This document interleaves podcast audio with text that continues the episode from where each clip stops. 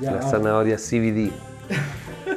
CBD carb. Infusionada, Infusionada, sí. Sí, la perra un amigo se comió 5 kikes de marihuana. Tuvo 27 horas voladas. Oh. Pero acostada. Nah, pero no pálida. Es pálida. No, pálida, perro. Pálida. Los ojos nomás así. No, pero los perros tienen más receptores. Weón, se va a la chucha así. Yo no sé, se podrán morir, parece que no hay dosis letal, pero, No, este, el, pero, el dijo, Juan, si ya no se murió, ya no se murió, digamos. Pero sí, los dueños quedan palpicos. Sí.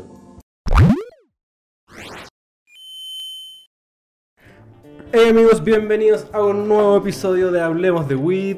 Tremendo episodio que tenemos el día de hoy. Su buen amigo Nacho Torrejón transmitiendo una sesión más.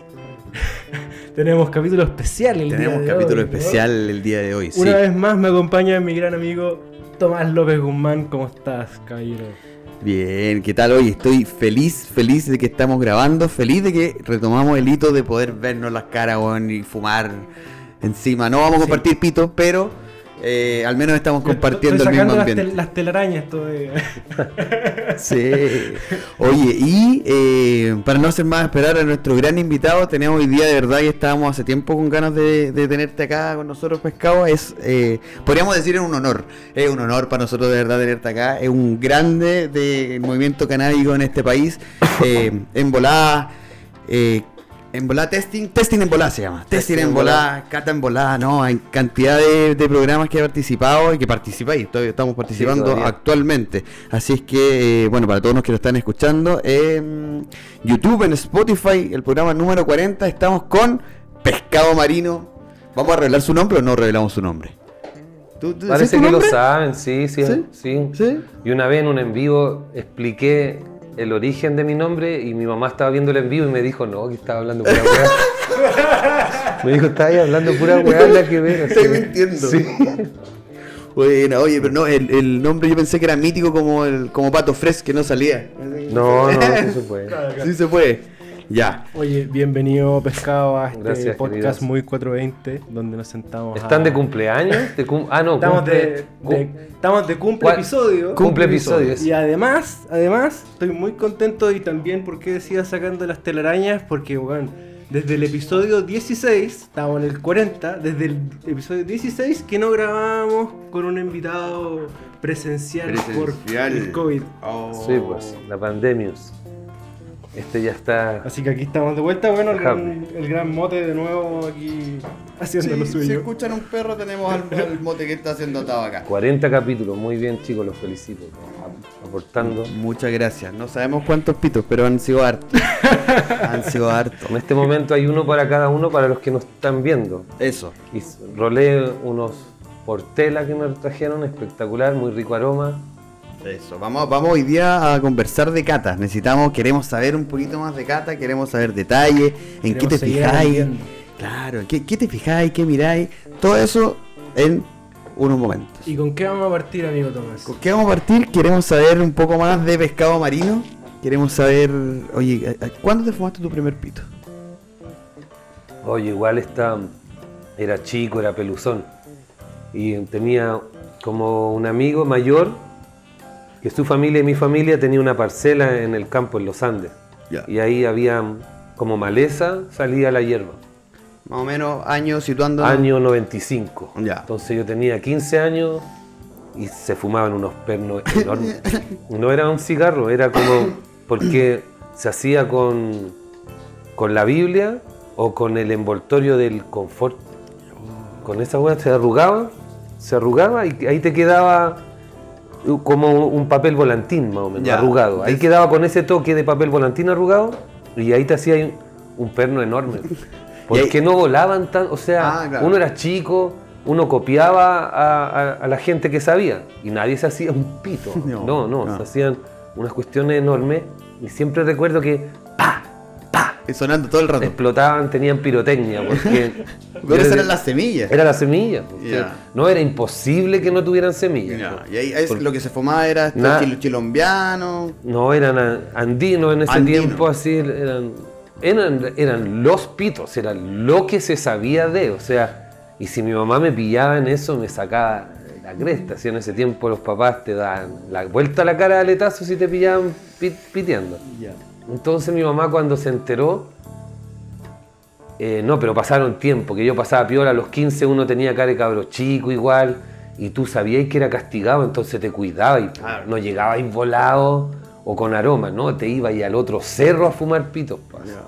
Y ahí con los amigos de, de la familia. Con estos amigos de la familia, que también te cuidaban porque era cagazo para ellos darle al cabro chico. Claro, tú eres menor que los demás. Claro, claro. Entonces, lo que sí me acuerdo que, que era divertido, que era que te reías. Por eso nunca como que dejé de hacerlo, a pesar de que fuera castigado, que te pudieran retar con los chachazos del infierno.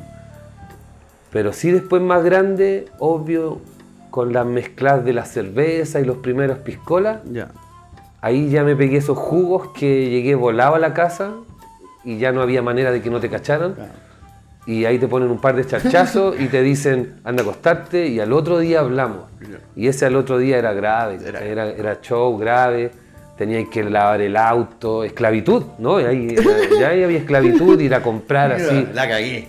No, ya la cagáis, así te, te mandaban a comprar el pan y después te mandaban de nuevo a comprar queso, por weón, dos veces. Oye, oye, oye. Y así te tenían así. Entonces, Y que no, llegué, que no llegué sin el vuelto. Claro, ah, no, es ni cagando. Entonces era castigado, era castigado en esa época, ser cabro chico y fumar. Ahora, no, pues ahora un cabro de 15, la mamá no le puede decir nada. Eh, es que o si no, ¿qué va a hacer? Y, o fuman con los papás a veces, o fuman mucho, encuentro igual. Igual, o sea, no, yo no quiero ser ahora como, ay, que estamos, tenemos aquí como 100 gramos de hierba, pero tenemos, No, yo tengo ser 40, barato ahora, yo claro. tengo 40 años ya, yo hago Es deporte, distinto. yo trabajo todo. Ahora, a los 15 años, encuentro que igual los pitos de esa época Distinto. eran distintos, Sí. así que me ayudaron a no ser pajero, a no ser rebelde con los pitos. No, solo recuerdo que me cagaba más de la risa y que quedaba muy seco, así que tampoco era tan útil como para ir a cazar al cerro. Claro. Era en los Andes esto, donde hacen sobre 30 grados Celsius. Entonces, eh, era muy divertido, pero era muy ocasional, por lo del castigo. Claro. Entonces, de esa época me acuerdo poco, pero era por la parcela. Y después ya en el colegio, ay, después en el colegio yo, to- todos mis compañeros recuerdan, el primero funado, el primero en la reunión de apoderados, el primero que vendió un pito, el primero que, no, o sea, todo Todas mal, las mamás del otro güey estudiaban. todo el colegio, así, todo el colegio, y yo te digo, tenía, no tenía pelo largo ni malote, nada, así carepao, la carepao hasta el día de hoy. Entonces, siempre pasando piola, pero, pero después... eh, ¿De ir al colegio cultivado o no? No, no, no, ni cagando. No, en ese tiempo, ahí en el colegio te hablo años 97, 98, todavía mucha represión, todavía... eh, Muy poca información también. muy poca información en ese tiempo. Todavía se decía, cuando eras chico te castigaban, o si no te comís toda la comida, te llevo a la plaza donde los volados. A ese toque. Mi abuela, yo criado con abuela, te decía, como castigo, amenazándote de llevarte a la plaza con los volados. La voladita. Por- y, y tú pasabas ahí del colegio todo ordenadito y estaban los, en la cancha Juan Pinto Urán en Macul, ahí, Perfecto. eh, estaba el grupito de los que cheleaban, de los que estaban piteando, ¿no?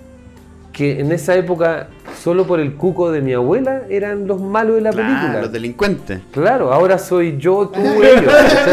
Ahora son mis amigos, son Sí, po, sí, po, pero en esa época ese era uno de tantos castigos. Y fuera de otras cosas de que iba a quedar hueón, no tonto, iba a quedar hueón. Si tu abuela, la persona que amáis, no, en mi caso no mi abuela, mi mamá me retaba. ¿Cómo iba a desconfiar de eso? Mi mamá y mi papá me retaban, mi abuela me dejaba, mi abuela me dejó a los años. Pero te iban a crecer las tetas, eso, a los hombres le iban a crecer las tetas y se te iban a destruir las neuronas. Esas tres cosas te decían. Y salió hasta en la tele, hubieron campañas, vuelve a ser inteligente, el perrito Don Graf. En- entonces en el colegio también fui funado y no había información. Colegio católico, no había información de reducir el riesgo, así como el- que alguien dijera al menos está fumando cogollo y no Claro, paraguas. claro. No, no, eso pasaron años. Entonces yo después entré a la U y ahí ya había solo paraguas. En la universidad, año 2000, ya ¿Qué solo había paraguas. Yo estudié agronomía. Entonces éramos los reyes fumar pito en el patio. Le iban a preguntar a ustedes. Claro, nos, nos iban a preguntar por todo. Oye, Y ¿te solo había paraguas. ¿Te puedo interrumpir? Sí, pues. ¿Cómo, cómo se, se sentía? Porque me imagino que en, en esa etapa como de colegio, transición a la universidad, tenías que comprar, Claro. ¿no? ¿Y cómo era esa experiencia, güey? ¿Cómo...? Porque yo, no sé, pues yo soy un consumidor del 2010 en adelante, ¿cachai? No me puedo imaginar haciendo una mano el 2000, ¿cachai? Como la sensación, el miedo, los nervios, no sé, ¿cachai? ¿Cómo, cómo era? En el año 2000, eh, no- si te cogoteaban, si ibas a comprar poco, si ibas a comprar así el, el lucaso que se decía, en Puente Alto donde vivía yo, había un lugar que, eh, no quiero mencionarlo ahora para, para no estigmatizarlo, pero quedaba a dos villas de la mía, así que era como una villa más antigua. Y como era Puente Alto en esos años, era rural, habían carretas, todavía había sequía. Y por eso era considerado más feo. Pero sí ahí habían los primeros focos de venta. Y si tú ibas de noche, el Edén, iba y, quedaba ahí en pelota. Era el Edén. Si iba y quedaba ahí en pelota. ¿cachai? Entonces, eh, o, o después en otro lado, pueblo hundido, y tú ibas y, y sabías que iba, podía ir- te podían cagar, ojalá no te cogotearan y, y- y el weón te diera eh, paja, ¿cachai? O sea, era lo menos malo que Era te, lo te menos malo, el cambiazo. Claro, claro, entonces esa como, como ahora la gente llama grinder, que igual te cagan, pero eh, no te ponen una cuchilla, o el auto, o chacarillas, era brígido antes, entonces yo del colegio Macul iba a chacarillas con la ropa de colegio. Y, y la, y, y los, en toda esa calle que ahora se llama San Vicente de Paul, pero antes se llamaba Chacarillas, los flightes salían, oye, flaco, ven para acá, ven a, a mí, a mí. Y, venía en bicicleta el weón a, a acosarte para que le comprara a él, la calle entera. ¿Y qué pasaba? Que el que más eh, hacía chillón la movía, te funaba porque los pacos estaban mirándote con binoculares. En esos años la policía castigaba a los que compraban, no a los que vendían. Entonces tú tenías que pasar y el weón que fuera más piola, a ese tenías que comprarle, no al que te abriera el paquete, Claro, claro. no al que se diera vuelta en bici, porque los pacos después tú salías y era a Américo Espucio y te paraban a ti, no a los, no a los dealers. Claro. Entonces si tú seguías una línea recta, yo todas esas técnicas, la- como tenía- te juro, tenía la cara de pavo, porque en ese tiempo en el colegio el tener el pelo largo, arito, Claro, era, era, cool, era cool, era la onda, era chacal, no decíamos cool, no decíamos cool, era pulento. Pulento, pulento. y Grosso. era grosso, era bacán. La weá es que, eh, puta, yo era ñoño, era piola, y, a- y siempre hab- eh, había una, había una tía que estaba así echada en esa silla de playa de madera Kuma, y se lo sacaba de la guata y tú así como, la, piola y caminaba. Y, y era comprar un- una mierda, ¿cachai? Una mierda. Entonces después conocí a, un loco mayor que compraba un poco más grande y lo lavaba, y lavaba el paraguas. Pero eso significaba ir ir a la San Gregorio. Y ahí tenías que tener un contacto que te fuera a buscar a la micro, o si no, también te cocoteaban. ¿no? Y ahí la idea era ser amigos. pues, ahí- Hay que tener un cherpa. Claro, entonces en ese, cherpa, claro. en ese tiempo necesitaba y eso, eh, necesitaba ir al Cherpa, comprar harto para no ir tan seguido, Claro. acceder a la lonja, a la lonja del Paraguay, que esa wea, o- ojalá no, yo lo hice en la casa y dejé la casa pasar Paraguay un fin de semana, weón. O sea, la sacá de chucha, tuve que enterrar la wea porque mi papá, ya, ¿dónde está la wea? Y, y tuve que dejar un poco, no, si fue esto, papá, no, weón. No, ya me cachaban, pues la media cagada. Porque se, a baño María se calentaba pa- porque era, era duro, era durísimo ese, esa lonja, era durísima. Y eh, entonces se calentaba baño María y crecía, y ahí salía un olor a, paragu- a, a es- intestino de paraguas. Entonces, weón, El ADN del El paraguas. ADN del paraguas. Mal, las cortinas, mi mamá, po, mi mamá sacando las cortinas, su sillón amado, no, pal pico. La weá es que comprar Cogollo en ese tiempo solo había que ir a los Andes, afuera de Santiago, claro. o tener el amigo en La Reina que tuviera parcela, Claro, el amigo en Pirque, Claro. pero no en ese tiempo ni te paranoiqueaba y con 20 lucas te daban un cerro culeado con el diario El Mercurio, o sea, era muy distinto Claro. ahora, o el dealer de ahora supiera que El con Claudio- 20 lucas antes duraba y harto. El Claudio de Cáñamo con toda la experiencia Sí, del po. papel Mercurio. También, po. también Sí, pues yo al, Claudio lo conozco Mercurio. cuando era flaquito. No, al Claudio yo lo conozco de tiempo, pues, y, y- y sí, pues él, weón, comprábamos y tú abrías ahí el diario y la base, el, el pliegue lleno de pepas, lleno así, pero lleno, lleno. En ese tiempo no lo pesaban casi, No, nadie nada. tenía peso. Una wey. Oye, Era, y- era a la vista. así. y de esas pepas, por ejemplo, empezaste a cultivar. ¿Cómo fue ese proceso ya de, de- de empezar a cultivar? ¿Cómo te empezaste a acercar al cultivo? Mm, Cuando yo entré... nexo, Nacho. Cuando, no, cuando entré a estudiar marihuana, o sea, entré a estudiar agronomía. Oye, yo lo había, lo, lo había comprado. Yo estaba, agronomía, yo estaba pensando antes de estudiar esa weá. mi profesor eh, se revuelca en la tumba, ¿no?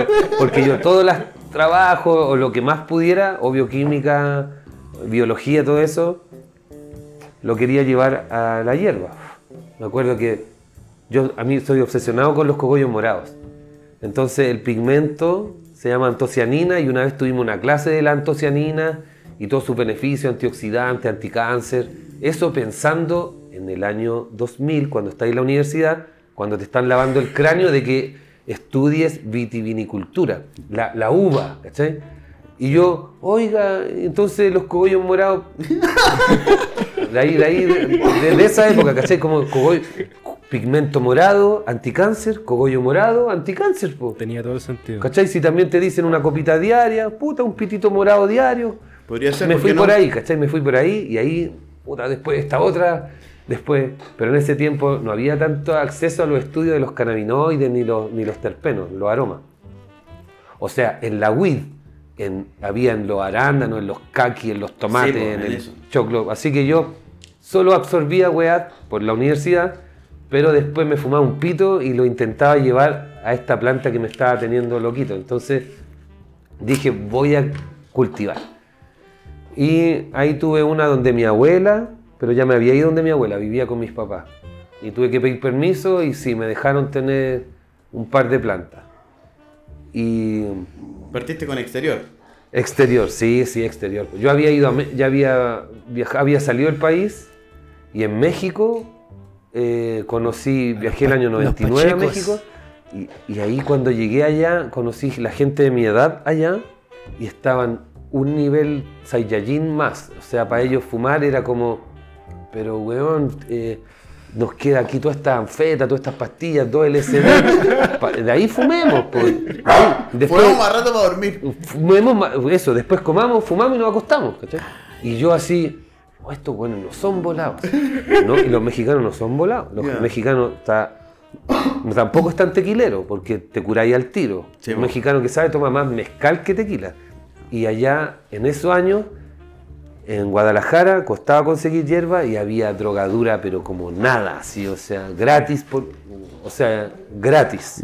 En un carrete la mesa era de droga y nadie tenía pitos, no era habitual los pitos.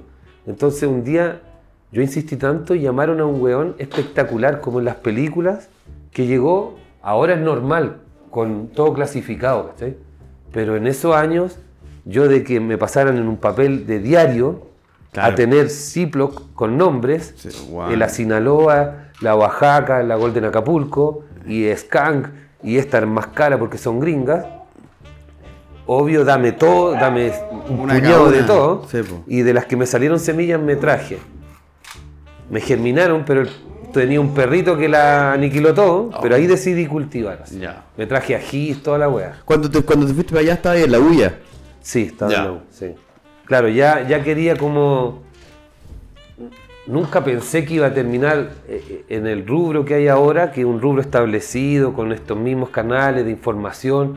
En ese tiempo, informar era incentivar. Sí. Tenéis que cachar que Pinocho estaba vivo. Sí, eh, ahora la alcaldesa Evelyn Matei, pero su papá era senador vitalicio porque había sido de la Junta de Gobierno gente que asesina, que asesinó miles de personas, todavía estaba ejerciendo el poder. Sí, po. Entonces, eh, no era llegar y tatuarse una hojita de hierba en la cara, ¿cachai? Y Eh, tampoco voy a trabajar de esto. ni, ni cagando, o sea, ni cagando. Nadie, nadie veía eso. Ni en la, U- en la U tú hacías un, un trabajo sobre cogollo morado o, o- o dispensary, porque nadie decía dispensary, no estaba ni traducido.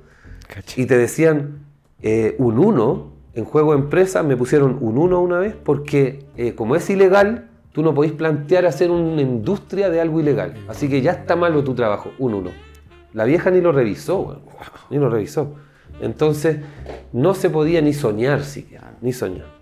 Mis papás siempre me auspiciaron al estudio y como yo te digo, igual era el rey del cagazo cuando mezcláis el copete con la hierba, pero cuando me veían ahí en la casa veían que yo estudiaba las plantas, que de verdad no era como, oh, este No era solo fumar. no era solo fumar Claro. y que no se bañe y los dreadlocks, no, no, de verdad, los Claro. tenía chatos, los tenía ¿Usabas chatos. dread? chato de experimentando. Mira, ahora todos hablan de, de los- la gibrelina, citoquinina y eso, pero antes eh, con, con Cueva habían foros en inglés, ¿cachai? En inglés. Entonces yo hice esos experimentos que tomáis el diente de dragón, el diente de león, esos- los brotes a la licuadora y se lo echáis a la planta. Y la, y la planta se estira tan, se estiró tanto, claro, son, uno puede ver, pues el brote es largo porque está lleno de hormonas que estimulan el estiramiento celular para salir a captar luz. Esa plan- eso lo hace solo en la etapa de germinación, no lo hace después la planta. Bueno, yo quise experimentar y me pitié todas las plantas porque las plantas llegaban a dos metros y se caían de ahí y morían. Pero mi mamá me veía hacer esos experimentos y yo tenía mi mesita con las semillas, los nombres. Ya, Era una weá más seria, weón. era el testing, po, el origen, el inicio del testing de, de la hoja sativa, la hoja índica, eso mismo, el cogollo morado. Recuerdo haber hecho todo un estudio, así porque la antocianina, los cogollos morados decían, la antocianina se pone morada en pH alcalino, sobre 7, y roja en pH ácido. Y también las temperaturas. Entonces yo empecé a experimentar con pH, a regar con, con lejía, con eh, ceniza, a jugar con los pH, a jugar con las temperaturas. En la noche le ponía una botella, o sea, muchas botellas con hielo, porque el frío también estimula. Resultó que esa planta que más estimulé no se puso morada tan temprano, se empezó a poner morada después que la que no estimulé. Porque siempre en los estudios hay que dejar un, un- un individuo ciego, al que, no le, al que le echáis agua nomás. Y ese se puso morado. Y, y ahí te comprueba también los factores genéticos. Onda, Claro. Hay cepas que son moradas. Onda, deja, eh, en- al final de floración lo va a expresar más que al inicio. O hay otras que al inicio. Pero en ese caso era Twilight, todavía me acuerdo las cepas. Y, y todo era testing, ¿cachai? Onda, nunca vi, ni cagando te vendía un pito, estáis loco, onda, porque en la tele en ese tiempo también funaba- eh, salía como con una patada entrando así. ¿Cachai? Eh, contacto, todas esas mierdas.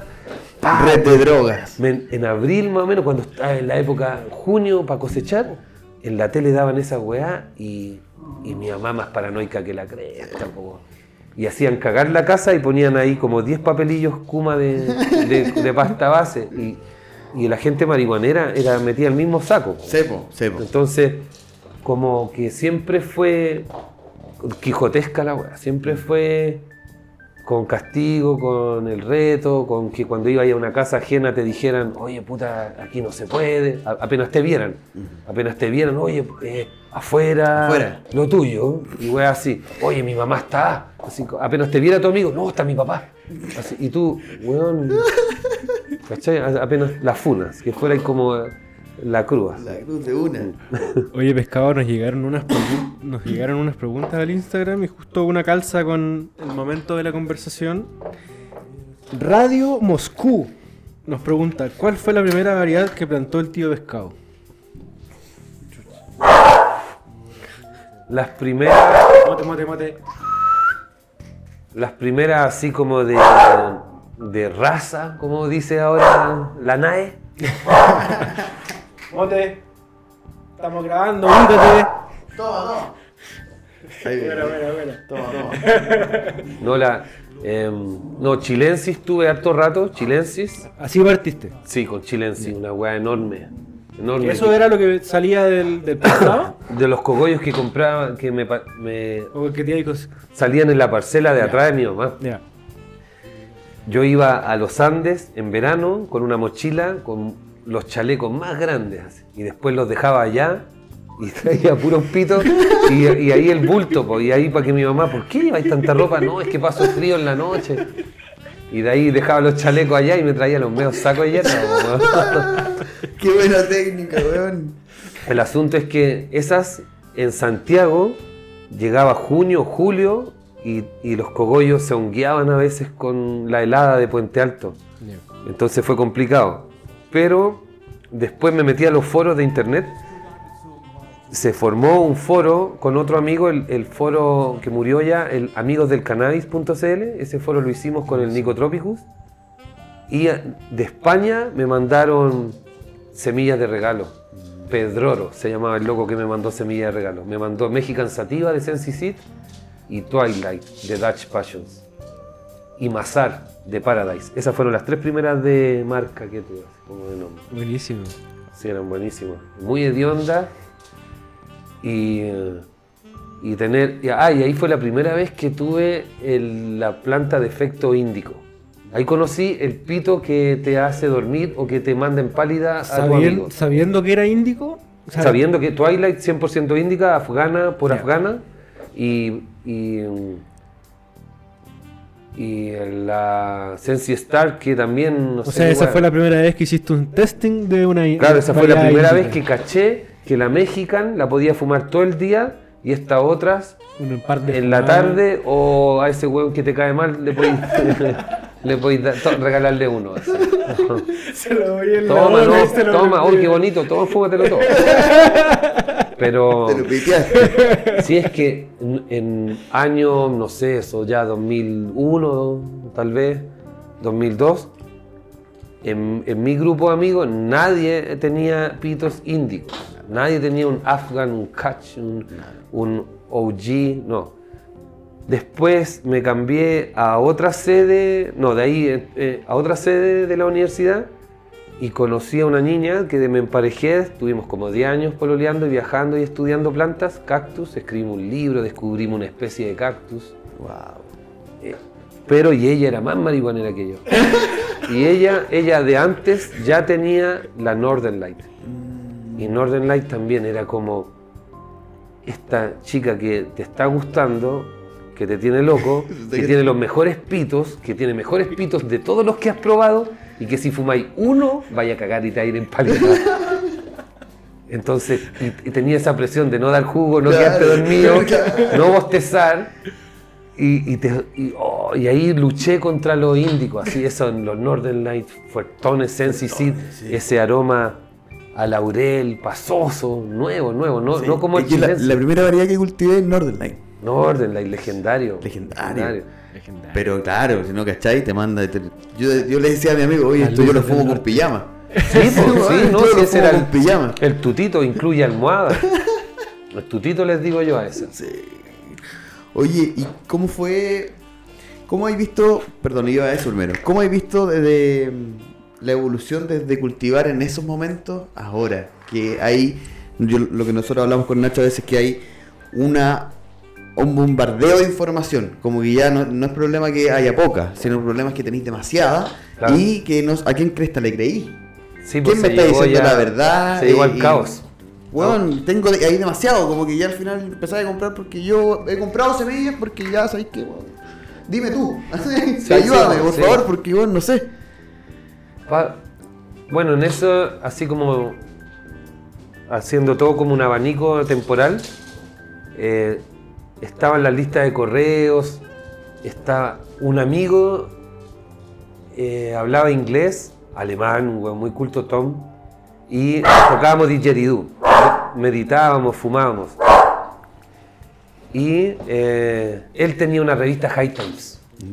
Fue la primera vez que vi la revista High Times y vi estos cogollos así como como que ahora eh, de elite o, o alta gama o- Claro. o, porn, que Claro. no sé, como With ahora. porn. With porn. Lo que más me acuerdo era que tú abrías la revista y tenía esta página que se pliega y había una publicidad con una mujer muy como sirena, muy eh, estético y algo psicodélico, no erótico, y cogollos entre su cabello y los cogollos eran muy raros, muy raros.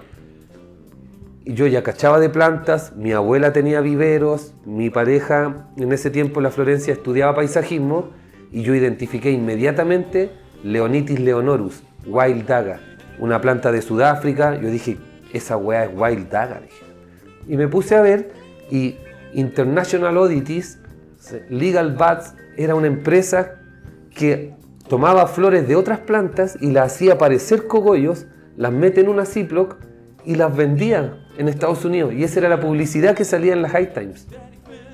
Eh, pseudo cogollos. Toda- todavía hay esa guaya murió. Pero si tú te metías en YouTube a buscar Legal Oddities, eran el Hawaiian, el, el Thai Stick y eran otras plantas con flores similares que juntaban, hacían- tenían artesanos haciendo cogollos. Y aparte que el gringo te vende una wea así en 800 dólares igual, po, en ese tiempo. ¿Y cuánta gente caía? Y, y yo me detenía más en ver eso, como que más en ver eso. Y luego venía la revista y mucha publicidad. Y yo, qué chucha, así onda, yo aquí con cueva tengo un corta uñas chico y un corta uñas grande. Y aquí hay miles de cosas, así, miles de cosas, weón. Yo te digo, vengo de familia de viveros, de viveristas, donde había pala, donde había di- dimetoato, hasta weas que ahora son ilegales. Creo que ese momento del quechucha, weón, es, Es, es paloyo. es, sí, es como una, un portal temporal. Sí, sí. Y yo aparte había estudiado agronomía, donde en esos años te decían que cultivar en cerro no se debe hacer porque produce erosión a los cerros. A no ser que se cultive en terraza como lo hacen, lo hicieron los incas, que igual produce erosión. erosión. Bueno, ahora, ¿qué, qué cerro no está cultivado? ¿Cachai? Pero yo estudié agronomía donde te decían que esa wea no se debería haber hecho. Solo que el dueño de la weá hizo callar al, al profesor y cambió todas las reglas, las Claro. leyes, todo. Entonces, El campo es mío, yo, yo planto hasta donde claro, quiera. esta es mi playa, sal de mi playa, sal de mi cerro. Entonces yo cultivaba y, y estaba el, el, eh, superfof- el superfosfato triple, que eran unos gránulos y, y tú sabías que uno era urea y el otro fosfato. Entonces, si te pasaba y como en ocho granitos más de uno, tu planta se quemaba como garra, que era nitrógeno, y si te pasaba en tres granitos del otro, se quemaba para arriba, que eran los fosfatos. así. Y, y de repente se abre un mall de como un home center botánica en la ex rotonda departamental. Ah, y ahí había más weas de abonos, Anasac, línea verde, y yo, oh, qué chucha. En- a- Pero lo que había en el mercado general. general, claro. De ahí, al mismo tiempo surge, a mi gusto, esta es mi, mi volada de línea temporal, eh, surge Germinia, como el primer grow shop con Rucam y, y ya weas que no eran para árboles, Claro. que no, que no teníais que estar con, contando las bolitas, Claro. ¿cachai? porque te pasaba y de verdad eh, te pasaba. Entonces, ahí surge Nutri eh, Biofish, no me acuerdo cómo se llamaba, una weá que tus cogollos salían con gusto a, pescado frito. eh. Si te pasaba ahí, loco, la planta olía, tú decís, "Concha tu madre", y te olía ahí las patas. Oye, no, y era el cogollo, weón. Oh, era- es que eran de, de aceites de pescado. Ahora existen, pero ahora están- son más oscuros, tienen kelpa, tienen melaza, o están más procesados, pero y estaba el, habían buenos productos, habían buenos productos, y ahí surgen los grow shop en Chile, finalmente.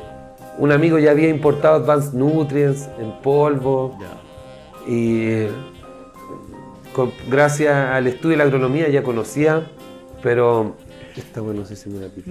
Ah, ya. Pero claro, onda, la parafernalia antes era arcaica porque era adaptable. O sea, los primeros balas eran del alumbrado público. ¿cachai? Tú le chantabas una luz de un poste a la hueá de planta con el- el- la campana de galpón. Entonces tenía ahí, tenía que tener una, un- no habían carpas, tenía que tener un, un cuartucho grande, closet, claro, una un así. closet grande. Después empezaron a, a- a cacharse los cool box. Yo como que noté harto porque estaba, me metía, era moderador del foro Amigo el Cannabis. Entonces como que a mí me preguntó, yo me tenía que informar porque me estaban preguntando cosas y me gustaba, cual ustedes, generar contenido. ¿sí? Ir a ver los primeros indoors y, y la gente confiaba en mí también. O sea, me cachaban, como, Claro. porque nadie, nadie, ahora, ahora la gente se postea en pelota en el indoor, po, weón, ¿cachai? Que chucha, así, antes ni cagando. Ahora tú vas y ves, mira, ese weón tiene un UFO, tú cachai así por la luz, esa luz violeta, ese weón, no, antes ni cagando. Ni cagando, no mi, primer, a nadie. mi primer indoor fue subterráneo. Yo cultivaba en exterior, harto, harto, harto. Y me robaron dos veces todo ese cultivo. Yo cultivaba una vez para todo el año. Claro. Y, y me robaron dos veces la weá, entonces de ahí decidimos cultivar y encontramos un lugar en, en un subterráneo. Porque me daba paranoia. po. Y tú Sí. ibas ahí de noche, todo, todo un protocolo, así como inventar algo. Era, Por si acaso me pillan. Sí, ¿Y es que, es que ahora hay dispensarios, Daya, ahora yo fumo en YouTube y bla, bla, bla, ¿cachai? Pero no, pues antes era... Yo creo que se, se resume muy bien lo que estáis diciendo al, al día de hoy con este concepto que están ocupando un poco los gringos como de la nueva normalidad. ¿Cachai? Como que de verdad hoy día es otro mundo en relación al cannabis con lo que era hace 10 años atrás, que no es tanto tiempo. O sea, acá va rápido por la rapidez de la sociedad actual, los medios como ustedes también, por ejemplo, y, y la ebullición social que estamos viviendo. ¿cachai? La juventud Claro, no tiene... múltiples factores. Claro, mis amigos, co- contacto, gente más joven. Mira, yo solo de eh, recordar Pinocho y, y toda esa weá y los pacos apaleando, eh, yo veo un paco y no. ¿Qué hace? Aquí los weones le hacen un hoyo y le tiran un argollita a los pacos, los, los cabros jóvenes. po. Chorizo. Me parece bien, lo que quieran. Pero antes no, po, weón. antes vos veíais los pacos, te devolvíais y dabais la vuelta a la cuadra, veíais ese opala culeado negro. Para evitar, para evitar. Cacha que en el- yo me acuerdo de los pacos que eran. el- los autos eran de negro, weón. Más miedo daban. Eran una wea Sí, como una carroza. Sí, weón, era Entonces- negro en la dictadura. Ahora que no haya. Menos mal yo no viví la dictadura, pero. Pero, o sea, no me acuerdo tanto, pero cuando chico, puta, si el año. Hasta los años 87 desapareció gente. Entonces, nosotros, este país tenía todo eso y ahora pff, va esta ebullición. Y lo, lo que me parece muy bien, eso de Germinia, los primeros grow shops, después psicoactivo, en, en psicoactivo, un, un grow shop en la playa, que los caguató después. Eh, oye, el, el psicoactivo me invitó a su inauguración, po, después él tuvo como nueve tiendas, tal como llegó a la cima puta del Imperio Romano, cayó. Claro. Pero ahí dio pie para muchos otros que hay ahora muy buenos, empresas gigantescas, y el producto es bueno, no están relacionados con el tráfico, y si, si, si lo están, los pillan y los castigan, pero el rubro ya no murió, y, e- y eso normaliza, po. es bacán, ¿cachai? Porque los primeros grow shops se ponían en un street center, y la vieja de la peluquería, que atendía a dos personas, porque no había todavía el- el- la barbería ni, el- ni el, po. ni el pana. Entonces, esa- la vieja que hacía la permanente, que dejaba hediondo toda la esquina, esa que atendía a dos viejas con cueva, ella podía hacerte cerrar tu grow shop. O sea, No, es que Satanás, y aquí llega el olor. Y vos ni fumabais. O sí Ah. La cagaste, pero te hicieron cerrar, y pasó varias veces, ¿cachai? En- Pero ahora, eh, hoy día me habló alguien, yo trabajo como vendedor mayorista, y, y en un mall que van a abrir en Antofagasta, él va a tener su tabaquería y quiere tener su parafernalia.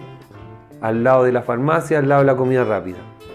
¿Cachai? Entonces, ojalá se normalice eh, bueno, somos un país capitalista Mm. totalmente y si el producto es bueno y si normaliza el mercado, que puede ojalá llegar a las leyes, ahí, ahí está el gap todavía, ¿eh? pero la sociedad al menos no, no siente un antro de drogadicción, el No, que claro. haya un grow shop en No, tu claro. street center en la esquina. Y eso Claro, me parece que lo logró Lo- acá el los mercado. grow hoy día son como las farmacias. pues, Igual te encontráis Claro, grow como el en sushi. la pasada. Como el sushi. Oye, la cagó. Pues, Está ahí en Esting, está ahí en Esting. Oye, Yo me ha pasado, perdón, me ha pasado que en el sur, eh, estos viajes que me he mandado, eh, weón, hay unos pueblos que hay un pueblo enano y pilláis 3, 4 grosos. y te Sí, estos weones están cultivando mucho. sí. No, pero es que imagínate, bueno, Chile es por estadísticas, no la voy a citar yo, pero se han dicho que somos de los mayores consumidores. Claro, es algo, es algo sabido. es algo sabido, ¿cachai? No es como yo te conté ahí de, oye, te voy a sacar de Requiem. Adelante. Que hay testing acá, maravilloso. Oye, justo yo creo que es un buen momento. Es un buen momento. Mira, lo, que nos convoca, es- lo que nos lo convoca a este episodio. Pescado marino, eh, todo el mundo yo creo que ya lo sabe, este, se ha masificado tu, tus el profesor, catas. don profesor el Ah, te han, te han- sí, ya te han, te han nombrado como el profesor de las catas, como el, el dueño de las catas eh, marihuanescas. ¿Cómo, no, ¿Cómo te tomáis eso? Y queremos también hacer una cata. Si Catemos, nos, podemos enseñar un poquito. Ya empezamos, Ya empezamos, empecé, ya empezamos bueno, a adelantar la pega, empezamos a adelantar la pega Pero nos gustaría saber, oye, ¿cómo se hace una cata más, más en la tuya? ¿Cómo, cómo, ¿Cómo lo evaluamos? Desde el principio hasta el final. Una cata moderati. Una cata moderati. Mira, ¿Cuándo partiste con las catas primero? las, las catas parten lo, eh, del foro amigo del cannabis.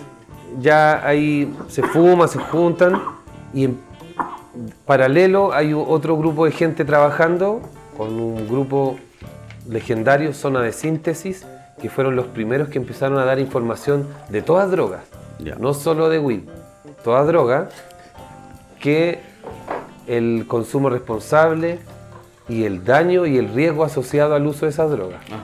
Pueden escuchar la historia de Zona de Síntesis por Claudio Venegas en el episodio. Perfecto, él era él, él perfecto, él, psicólogo, gente capacitadísima.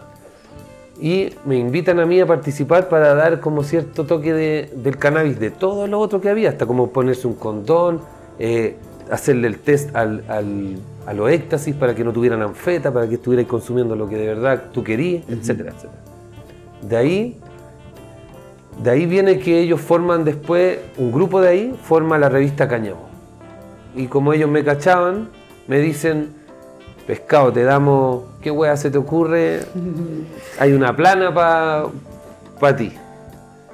Y yo en ese tiempo estaba ya yendo a ver a un amigo. O sea, cuando iba a ver a amigos me gustaba mínimo fumar dos. Tampoco fumar tanto, pero siempre con dos podía ir a hacer el one-two. El, el, oye, que está rica esta. ¿Versus cuál? ¿Versus Claro, qué? versus. Entonces, eh, dos. Y ahí le dije, mira, yo estoy yendo a pegar en la pera donde mis amigos y se me ocurre esto. En ese tiempo pegar en la pera era ir a bolsear. Sí, era ¿no? cuando, cuando tú llegáis sin aviso a tomar once, a tomarte un copete. Ahora pegar en la pera otra wea. La wea es que quedó, los primeros eh, artículos son pegando en la pera por pescado marino. Después le pusieron Le Sommelier. Sin preguntarme, yo sin ningún estudio de sommelier ni nada, le pusieron Le Sommelier. Y, y un Muy, día... muy periodístico de su parte. Y un, un día me toca un- una cata que fui donde el lechuga, me acuerdo, todavía me acuerdo, y tenía una afgana, todavía me acuerdo, y otra skunk, con un aroma muy dulce y muy, y aquí yo tenía la palabra peo. Muy dulce y muy, Gas. no peo, así como, como si comiera ajo y te tirara ahí un peo. Y yo, conche tu madre, no puedo ocupar esta terminología. Y ahí, y más encima ese día, ese día me iba de viaje a Holanda, mi sueño, weón. Me, o sea, después de esa cata, de hecho en la foto sale mi pasaporte, todavía me acuerdo. Porque me fui con toda esta inquietud de que voy a ir a Holanda a catar y no tengo terminología para Claro. weón. Entonces, ahí me puse a estudiar y ahí conocí la, The Flavor Wheel, la, la rueda del sabor. Esa que ocupa, que Greenhouse Seed la tiró, pero la inventó una enóloga. Y, eh, y la empecé a ocupar y cuando fui a Holanda igual me llevé el fiasco igual. No, no todos los cogollos son tan ricos, tan súper secos. Hay de todo. Hay de todo, tenéis que ir a los coffee shops muy caros. Claro. Y no, tú no podías elegir. No, bueno. Más encima la loca, eh, mira, pasa esto, así, sa- hay estos dos cogollos espectaculares en el frasco. Y saca el. Y, y ella hace así, y esa weá te da. Y caen, una, un- caen unas pelusas Es como, culiadas. la, es como la maquinita culeada para sacar los Weón, y yo, pero, pero, pero, toma eso, saca el- y te vayas ahí así con, entonces tus papilas gustativas más, vayas ahí Claro. catando así, oh, gringa culea, así Y- y, moliendo el es- y cogollo. es loca esa wea porque es muy. Claro, la experiencia como de mercados legales, entre comillas, es muy distinta según el país. Sí, Como lo dicen- una weá mucho más turística ya, weá, no están como tan en la volada de Claro, no, profesionalismo con la marihuana, es una weá turística y Ah, o sea, en ese año, ahora creo que ya lo lograron, creo que ya lo lograron. Pero yo ahí, yo fui el ah, 2009, el 2009.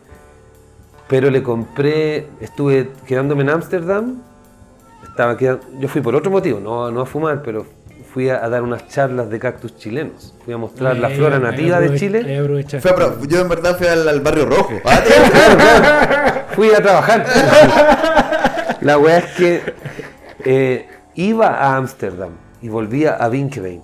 Pero un día me quedé en Ámsterdam donde un amigo que hicimos, nos pudimos quedar y ahí nos dijo, nos acompañó a los coffee shops y dijo, no, yo te voy a llevar donde un weón que vende. po".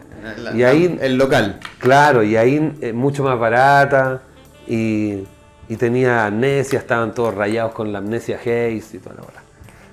Pero la cata viene de la revista Cáñamo y de ahí como que por la necesidad de yo mismo expresarme satisfactoriamente para conmigo, como yo decir, decir sí estoy como hablando correctamente de la WIT, usé la terminología de la, de la cata de los vinos que después revisé la del café, la escuela antigua de que la lengua te captaba la sal en la punta y la mano.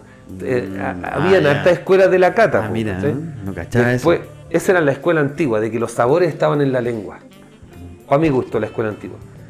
Luego eh, se, se cree, se usa que el olfato está directamente relacionado con el gusto. O sea, si tú te, si estáis resfriado, si te tapáis con un perro en la ropa firme y te comí así sin mirar una piña, una naranja, un kiwi, no vaya a cachar. Vaya a cachar cítrico o que, más purgente. Claro. Pero no vaya a cachar así, oh, piña, kiwi, no vaya a cachar. Esa agua te lo va a dar el olfato, de lleno, de lleno. Entonces, estaba en el olfato la, la papa para mí. Y de ahí sacaba ahí el toque del gusto. Y, y ahí empecé como a experimentar nuevas, pues, pero, pero yo normalmente fumo, fumo pito. O sea, no, no es que, oh, oh, ¿qué se sirve hoy, señorito? claro, claro. no, no, para nada, ¿cachai? Pero, pero hay pitos que sí ameritan darle unos segundos claro, más. Yo entiendo, yo entiendo por lo menos para mí personalmente una cata o un testing es como un momento más especial de lo normal como para fumar cannabis. Claro. Como donde vaya a prestarle un poco más de atención a algunos puntos donde vaya a poner más foco, no sé. Claro, es que mira, por ejemplo, una cata, hace poco hice una cata con Viento Sur, un amigo que conozco de, de muchos años por- de tocar el didgeridoo.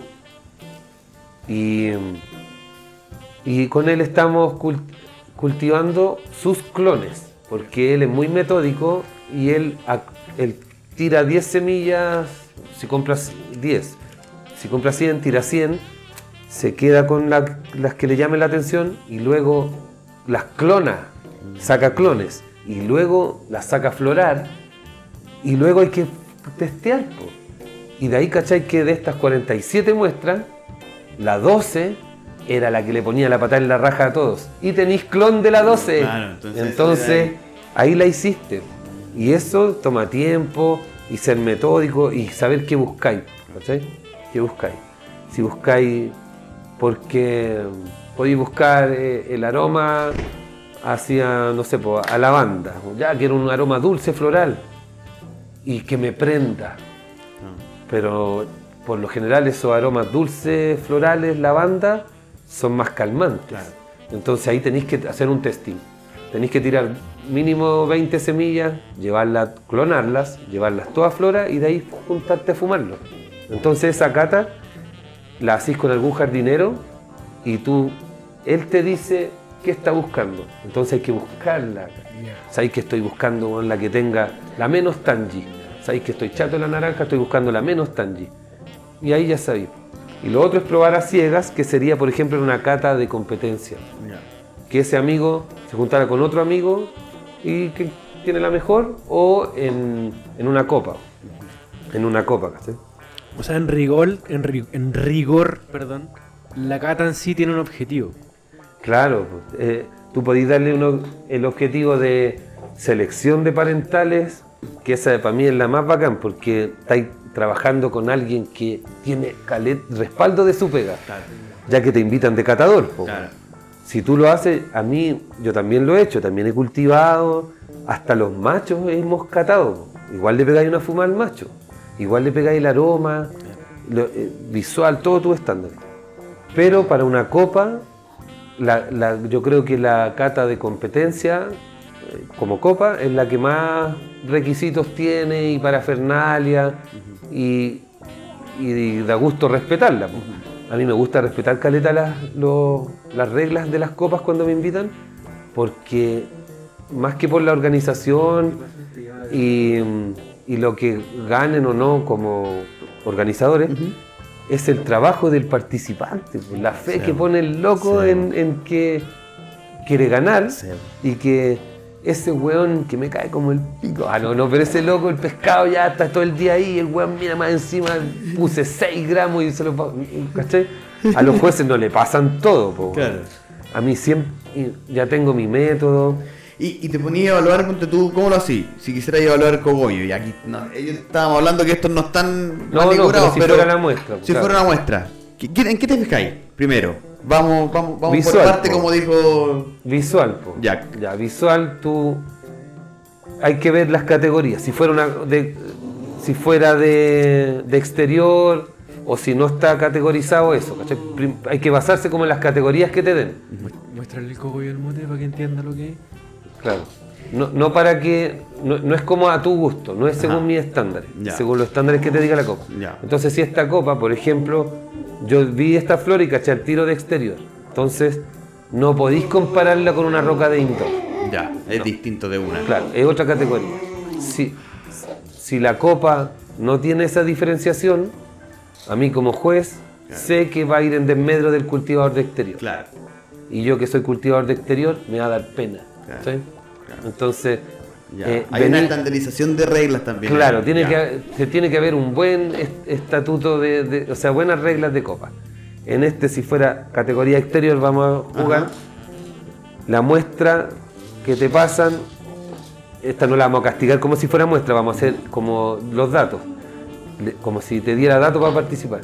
Lo, lo ideal sería que invité a un amigo o a dos a manicurar los cogollos Ya. que tú le pases una manicurada, tu amigo le pase una segunda repasada y el otro le pase la tercera, repasada. Claro.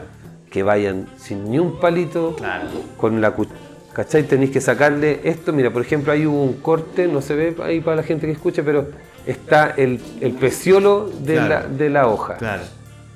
Ese, tú decís, puta, este, ese le hizo el corte así, ta, ta, ta, Claro. para arriba. ¿no? Ese weón fui, claro. ¿Cachai? No el, el corte acelerado. Sí, o bueno. cuando tú miráis, está en la base de la hoja, el poto de la hoja y cortado ahí. Claro. Decís, También. amigo. No, así Un es- minutito es más. como- claro, pues si la peluquera te mete ahí con Claro, finito de- sí.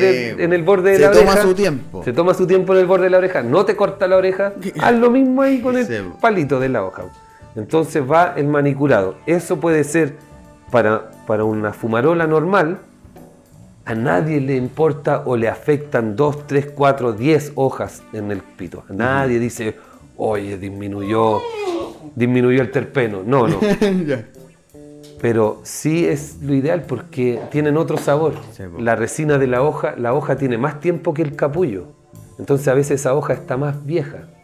Tiene sabores más opacos que el capullo. Por eso es importante, muy importante, importante manicurar para que la persona que vaya a catar, el juez o el participante, tenga la pureza total de los terpenos de la flor. Claro.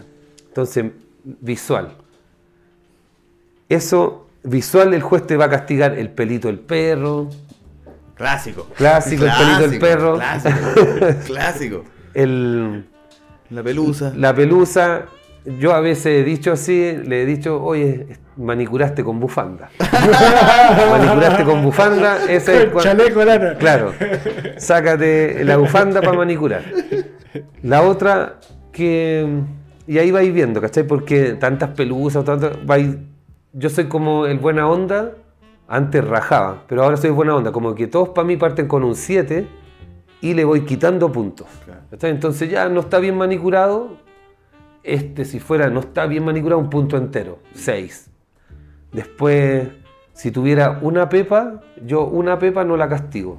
No la castigo en exterior, menos en exterior. Pero Es- ya. Es, es- es normal, digamos. mm, Es no probable, tanto, pero. es probable. pero- más, más que normal, probable. Claro, es probable, es probable, ¿cachai? Y no, y no le voy a poner un uno, ni voy- no fumo esta weá por una pepa. Claro. Porque después a veces ese cogollo gana y esa pepa culia, ¿cómo la andáis buscando? ¿Cachai? O vale gamba 20. Entonces, eh, una pepa no la castigo. Y, y tú la sacáis, obvio, no la voy a tirar al grinder. Pero si vienen más, claro, para molerlo, va a va, va- a ser castigo a, a sí mismo, para el sabor. Después viene el estado ta- de, del seco, si está, si está muy seco. ¿Cachai? Como que ahí tú, tú veis la, la aptitudes del jardinero, así. Como, o este weón, este cogollo lo tenía como. ¿Qué onda? Lo encontró debajo de la cama, así. Eh.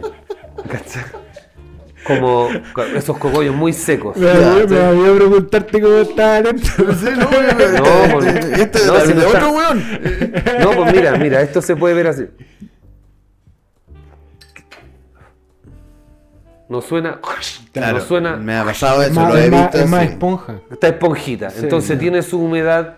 Tiene su humedad para un testing. Ese que no se te queda pegado en el grinder. Claro. Perfecto, ¿cachai? Está en su momento. Ahí veis tú también po, la aptitud. Veis el punto de, de- de corte. Porque a veces te pasan. O sea, o muy pasado. O cuando ya no tienen ni los estigmas. Mm. Claro. ¿Cachai? Cuando ya. Oye, le- ¿qué, qué moliste? Porque voy a poner lo mismo. Eh, molí el de Requiem. Ya. Vamos Este. con ese. Sí. Dame un. un égole. Bueno, después- Con el mismo. Sí, sí.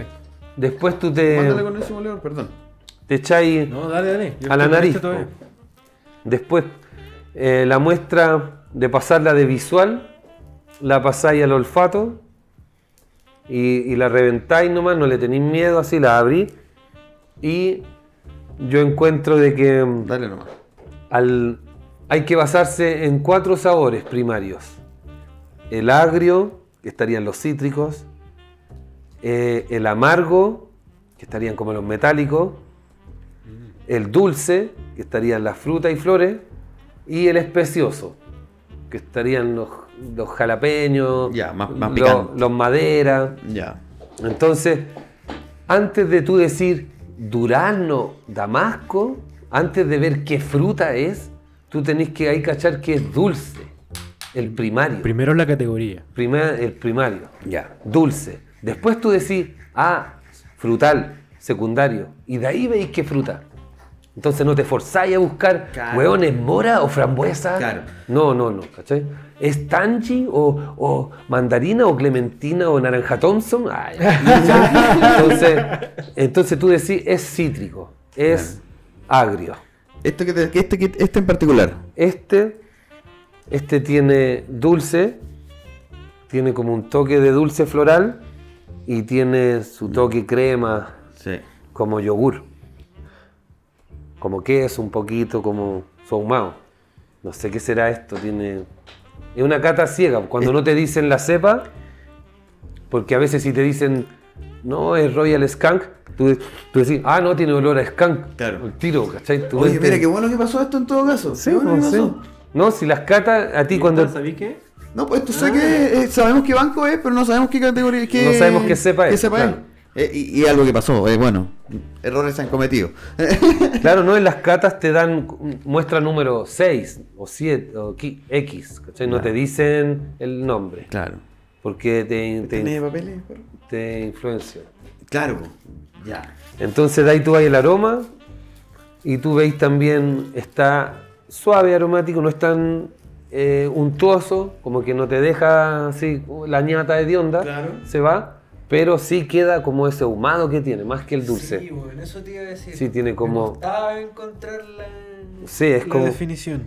Es- pareciera que estuviera como ahumado, parece jamón, parece... Oye, parece su. Y de ahí empezáis a ver, a, a ver alguna, eh, algo que te refuerce, un- como un- una imagen así. Ahí tú decís, no, parece un palo o, o qué sé yo. ¿cachai? No, parece maderas. Este me recuerda, no sé, como un jamón. Un serrano. Sí, como está, parece ahumado así. Pero al reventarlo tiene un- una... ¿Esta es la de Requiem? Sí, sí. Pero mira, ahí ¿Puede está que la... sea una Kuch? No. Probable, ¿no? No, Para mí esta la... es la de Royal, perdón. Este es Royal sí, Queen, Royal Queen, Ah. sí. Sí, es Royal. Y es. No Eh, me acuerdo qué, es qué. Los kuch a veces tienen como más. Bueno, y hay tanto híbrido igual, pero a veces son más pinenos. Tienen harto Ah, pinito. Se Tienen harto pinito. Este está tirado como para. Puede que tenga un Ese, es skunk. que ese ahumado me cagó. Puede que tenga un skunk, yo creo. Sí, yo también creo que voy a ir por ahí. Por el scan. Y, Ya. de- y después. Y después, dale Nachito aquí. Tremendo Sí, no, como que tengo este problema últimamente, me estoy haciendo unos picos muy está grandes, weón. No como sé por qué. Weón, ya estamos llegando a la hora. Mira, para la cata, el, el eh, no tiene que ser tan grande Ya. como ese que te hiciste cónico que. Ya. la cámara, un poquito menos. Saca el dedo, saca el dedo, saca el dedo. Bastante menos, porque ese eh, toma mucha temperatura en la punta, Claro. mucho, y, y termináis teniendo esa fumarola gigantesca Claro. Que es mucha temperatura. Entonces- Básicamente es como una cata de vino que no te tomáis toda la weá. Claro, no empináis la botella, Claro, pues, así. claro. Buena, guacho. ah, No, no, está pues. bueno este vino, claro. Claro, tú le hacís la cata en seco, Claro. después prendí el. Hay que prenderlo y. eh, o sea, no es que ustedes no cachen, pero lo- se prende el pito y se asegura de que se queme el papel de la punta. Ajá. De ahí le pegáis una aspirada, envuelves tu boca, botáis el humo y después, después con humo acá, inhaláis. Ya. Pero primero te envolvís la boca y ahí siento yo que in- al inhalar ya tenéis la boca con impregnada en el humo y ahí te llega el sabor. Ya. Y ahí te llega la confirmación de lo que hablaba ahí intenso. antes. Es mucho más intenso. ¿Dónde está el retrogusto? Ahí, en esa, ahí, en esa maniobra. ¿En esa? En esa maniobra, porque mira, tú, Vamos a, vamos a remediar. Sí, voy, voy a la. Voy, voy. Claro, Ya, hagamos la. tú préndelo, enjuágate la boca sin llevártelo a los pulmones. Lo enjuagáis en la boca y después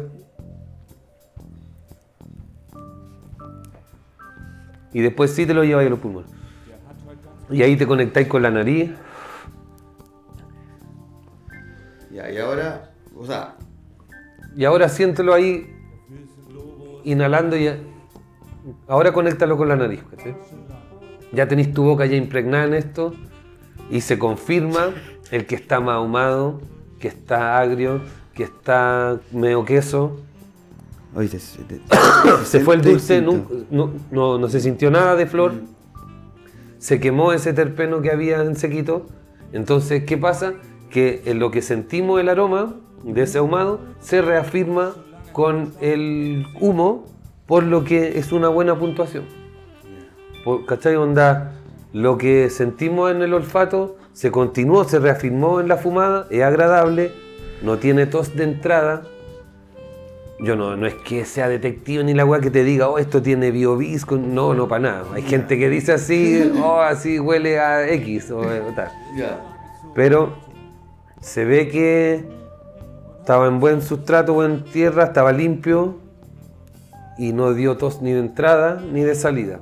Porque cuando estás de entrada es como de- por el jardinero. Cuando estás de salida puede ser la cepa que es fuertona. ¿cachai? Y este está bien agradable y, y mira, ahí es que eso es mucho, No, pero que son muchos, sí, yo sé. es- se, te, se te va a tostar el aroma, po, que ya es tostado, pero eh, tenéis que ver ahora cuánto te dura en la boca, después de unas dos, tres fumadas. Se supone que una cata, que de ahí te quedan catar caleta más, po, Claro. ¿cachai? No es como, oh, me voy a fumar toda la weá. No, no, Tú, tú le ¿Y, pegáis dos o tres. cómo evaluáis la sensación con esa fumada? Porque esa fumada igual es, es- no es tanto. Como que a mí, ponte tú en mi caso, da normal. Claro, no, no, no. O sea, ah, En porque mi caso, ahora viene el para- efecto. Para evaluar el efecto, siento que tenéis que fumar un poco más, quizás, ¿o no? No, po, porque ahí ya te estás induciendo esta idea de que fumar mucho te va a volar y que ese poco que fumaste no te va, no a, te va a funcionar lo que no te va a dar el efecto que te va a dar el fumar mucho. Claro. Porque fumar mucho te va a dejar ultra volado. Pero ¿qué te pasan dos, tres fumadas? Claro. Nada, ponle nada, po, nota 3. Claro. Bostezo indica buen efecto. Claro. ¿Cachai? Entonces con poco. Claro. Y, y si sentí el, eh, el peso, el párpado, el helicóptero atrás en la cabeza. ¿Cachai? No, si, Súper si- súper atento a la claro, sensación. ay no, pues estáis atento. ¿cachai? Atento a las sensaciones, sí. Pasa lamentablemente que ahora en las copas a veces hay hasta 70 o más muestras y están súper desestimando el efecto. Y se están quedando en lo visual y en lo fifí de los terpenos. Claro. Y de repente hay mucha hierba que es para extractos. Entonces tú te fumáis y quedáis ahí así como mirando a tu amigo sin querer decirle, uy, la wea fome. ¿Cachai? Como, uy, puta, no tenía otra wea, fumemos otro. Claro. Porque no, Mira, no sé, pues, ¿cachai? Muy cremoso estará, pero no quiero volarme, pues, weón. Quiero que se me caiga el ojo así. ¿cachai? Entonces, eh, hay algunas hierbas, eh, estos híbridos actuales, políhíbridos, que están enfocados en los extractos, Claro, y eso va muy enfocado en la genética. en la genética. Y si tú querías hacer como este vuelo marcado de quedar bien anestesiado, te ir por esta 100% índica. O si querías hacer el aseo, pintar la casa y bailar, Claro. te ir por las sativas, fiel todavía a las Haze, a, a las tropicales, ¿cachai? Oye, y, y en, en el, la probada número 15, ¿no estáis chino? Aquí. Eh, sí, sí, igual, po. pero por ¿Cómo ejemplo... vais cómo vais regulando? Porque van por categorías las copas. A mí, por ejemplo, como juez, no me gusta cuando eh, te hacen catar con otro juez. Cuando te ponen, no te pasan separar la muestra, sino que te pasan esto para todos estos jueces. ¿Cachai? Como aquí estos 6 gramos son para que lo caten estos jueces. Porque hay jueces que les gustan más la índica y van a querer partir con la índica. Entonces yo parto al revés, yo parto con la sativa. Y muy pocos jueces parten con la sativa. Entonces a mí me gusta la independencia de, de las muestras y parto por categoría sativa. Entonces a la muestra 15 estoy más prendido que la chucha para estoy más prendido que la chucha para lo que viene. ¿Qué pasa? Que después viene la índica y la índica no es mi efecto favorito. Entonces, claro, soy súper atento y le pongo tres máximo. Tres fumas máximo. No te digo esa primera que me envuelve la boca, la segunda que inhalo y la tercera con la que confirmáis si estaba rica, porque por lo general te salen estos dulzones ricos, pues que caí en el truco de ponerle la cuarta y quinta y cagáis. entonces ahí quedáis así atónito. Y no, tenéis que ponerle todas porque tenéis que hacer el mismo protocolo para todas las muestras.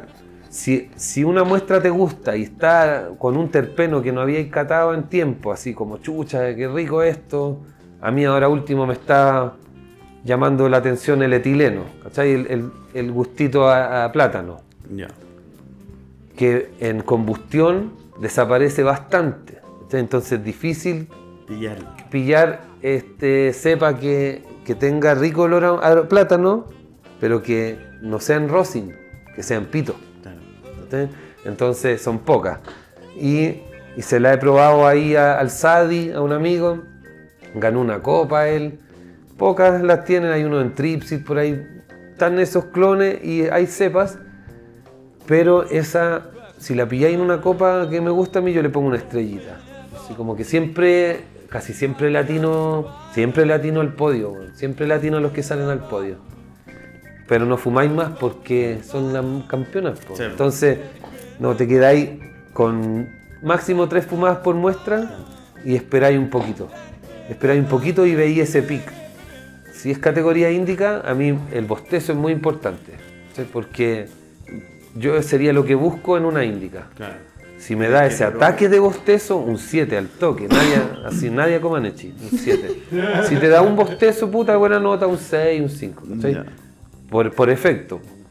Si son esas que tú te empezás a mover el hombro así, o a acomodarte en la silla, también es buena nota, también es buen síntoma.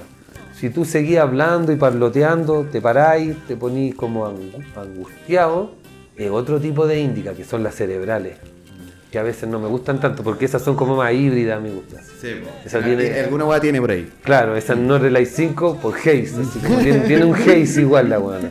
Entonces igual te está el Pepe Grillo dentro. No, tiene que ser esa así como que el CD de Pink Floyd pasó entero y vos ni cachaste, eso indica. Aplastante, aplastante. Y se ve en eso primero, no tenés que quedar aplastado. Claro. Tampoco te podías entregar al efecto como si fuera usuario, así como, oh, con e- no, no quiero más, con esta me quedo. No, Claro, po, no, tenés- claro. despertáis, chum, inyección y vaya a la siguiente. No al tiro, no al tiro, pero tenéis que tú mismo despertarte.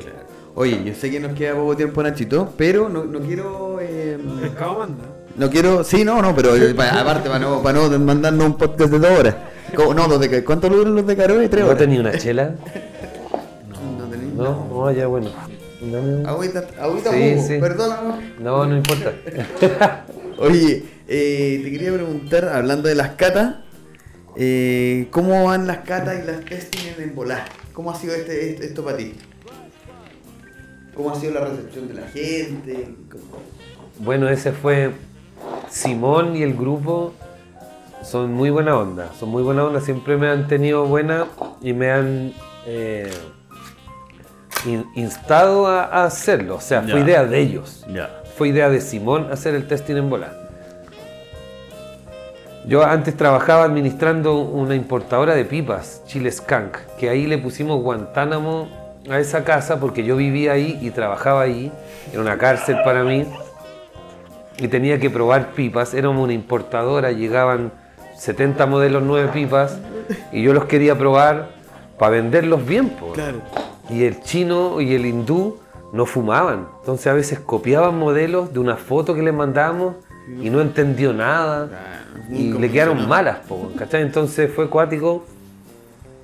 Pero llegué a embolar como vendedor mayorista y Simón, muy carismático y todo, vio en mí la opción de hacer el testing en volado. Entonces ahí yo nunca había estado, eh, la producción es, es increíble, son súper metódicos, ya tienen un sistema genial, así que eh, el molde es súper fácil para ellos crearlo, pero para mí solo el saludo fue un hueveo, porque el Simón saluda a la comunidad, ¿cachai? Y yo nunca ocupo ese término. Claro. Entonces, para mí, salud, eh, ¿cómo parto? Ya era un culo. ¿Te habéis- Sí, pues había estado frente a cámara, así como. No, no, pues yo me pego el show solo. ¿cachai? Entonces, como una cámara que, que ahora esto sea guiado, porque tiene un guion, Sí, porque po. mañana grabo dos capítulos y no he preparado el guion. Pero No, tengo que ver la va, va con respecto a las cepas, ¿cachai? Ya. Mañana catamos de Positronic y catamos de Sweet Seeds. Y cato automáticas que yo nunca cultivo ni cato en la vida. Entonces aquí, pero ya van en una tercera generación de plantas, ya las plantas son geniales realmente. Entonces ahí, bueno, Simón surge de, bueno, a él me ven, ahora se me olvidó ahora, pero él me dice como un personaje, el sátiro, un personaje de un libro, todavía no leo el libro, mierda. Shit. No ha hecho la pega. Eh, el asunto es que de bebedor, buena onda, divertido, no lo vamos a dejar que se tome todo el copete pescado marino, pero le vamos a preparar un cóctel. Ya no que copete. Y traen a la mina, maravillosa ella, que prepara un cóctel para cada ocasión. Ella lo inventa. con alcohol infusionado en rosin y, y, y lo, y, lo y cato una cepa. De verdad yo quedo con uno, quedo pero así como si un codazo así. Son muy fuertes. Su knockout. Son- no, todavía no me he ido en knockout, Ya. pero grabo dos capítulos así. Son bien fuertes. Y la paso bien, entretenido. Y he ido conociendo estos bancos con cepas automáticas que, que claro, yo, como yo tengo tiempo, ¿qué quieres? Ah. Cenicero. Como yo tengo tiempo para las sativas, como que no me apuran, la automática nunca ha sido como lo mío, ¿cachai? Como comer maruchan, co- sopa para uno, no, yo me cocino, no, no me apuro, ¿cachai? Claro, la sopa instantánea. Pero, pero ahí en el testing en volar vi lo que es el equipo, así, y eso fue lo que más me gustó. O sea, eh, es, es como, puta, en la MTV, weón, está- estoy en la MTV, weón. falta el enano en skate. Solo Whitman. falta el enano en skate allá Whitman. en la oficina. sí. Whitman. Whitman. Y de ver, sí, po, y, pa- y pasándote pitos, así. Y ahora, y ahora está el, el otro programa, la reseñota, eh, porque en Volán tiene la reseña, que Simón ya no está, ahora está, hay dos chicas, la Cata y la profe Pau. La profe Pau y que si- pasó por aquí. Y sigue el Nico, o sea, el Lucas, perdón, y ahí Mm. catan eh, un producto, reseñan un producto. Luego está la cata en bola, donde invitan a algún personaje conocido de aporte y ahí hacen una cata como muy metódica y muy cuidadosa. Ya. ¿Cachai? Donde pa, ese empujoncito de las primeras fumadas y de ahí seguir. No fuman tanto. Yo una vez reemplacé al panqueque cuando fue el pollo y me fumé dos pitos y ahí rompí el estándar de la wea. Pero ahí se fuma así, es, es la puntita nomás. Ya. Y- es como si fuera una, una cata. Claro, una cata y conversatorio. Claro, claro. Una cata, lo apagáis y conversáis. Y, y querían hacer, probar con algo, con fumarola, ¿cachai? Y, y allá no, fuman harto, pero igual cuesta tener un hilo conductor y... Oh, eso, el, el alien. Pero no sé cómo lo logramos con el Tolo y el Ángelo, que los conozco hace tiempo y es- es- Fluye. y fluye, pero es... El otro día nos hicieron unas proezas, nos pidieron como unos desafíos y yo no quería hacer ninguno porque era como... Todos eran pálidas, pues todos apuntaban a irse en pálidas. Pálida así. segura. Claro, yo, oh, pero a la gente como que le gusta fumar harto, harto, pero a mí no me gusta quedar así rozando la pálida. No, Entonces pero no... y aparte que uno está frente al... ¿Qué ahí? Pues la, para la posteridad, pues. Claro. Ah, no, tengo videos peores. Tengo, tengo en vivos peores. po. Está bien, yo he visto, he visto no, eh, pero es medio divertido, ¿no? Es- Pero Oye, y eso mismo te quería preguntar, la recepción de la gente. sí me tiran la talla, la gente. La gente joven me llama la atención que me escribe, que se ha abierto a testear, ¿cachai? Porque el otro día, el otro día me escribió un amigo, amigo le digo, o sea, gente de esta que me escribe siempre, ya le llamo amigo yo, y me pone como si te sigo y te copio y, y mm, hago las weas que decía, una wea así como que soy tu fan, una wea que quiso decir. Y yo le había visto la foto anterior que me había mandado y yo le puse, ¿y por qué chucha tomáis escudo entonces? si soy mi fan, ¿por qué chucha seguís tomando escudo? Puta que se reía, pero me gusta huellar a la gente, como que de repente me paso, lo siento. Soy Hay, muy- hay una cercanía. o sea, yo, Eres yo tú, subo el piano. eres Yo, Claro, claro, sí, sí, claro. sí, pues sí, ¿cachai? Claro, yo así he sido siempre y a la gente que me aguanta, bacán, pues, somos amigos, pero pero yo no, no, soy como de las movidas, no me gusta juntarme con el que tiene mucha hierba, muchos kilos y ven a ver mi índole enorme, no, porque soy paranoico, soy bastante paranoico, entonces norma- normal y bien, pues, ¿cachai? Pero, pero sí, de chico siempre me ha gustado eh, explorar eh, todo. Y y categorizarlo. Muy humano esto. Sí, Entonces, que la gente en un en vivo como que me diga, ¿y qué tanta weá esas cervezas? Yo encuentro que no soy yo el que le va a responder. Yo le digo, ándate a la mierda. o sea, anda a una botillería, pide una cerveza nacional y pruébala, ¿cachai? Pero anda y tú pruébalo. Yo no voy a explicártelo con palabras porque es una vivencia. Entonces lo mismo, amigos me decían, ya, pero ¿y, y qué es esa weá de las Haze y las cepas? Si ah, yo tengo estas chacales y estas letales y estas mortales. Siempre decían eso, así como Ya. todos mortales, chacales, letales. Entonces, cuando yo les dije, mira, es que aquí sabéis el tiempo de floración o el efecto, eh, categorizarlo es bacán. Como toda esa info ya está, ahora tú ya podéis disfrutar, ya podéis saber el sabor que te gusta, ya no te vaya a caer, ¿cachai? Ya Sí. es como, ¿quién se compra un helado que no le gusta? ¿Vos hueón no te compráis el- un helado malo? No, pues weón.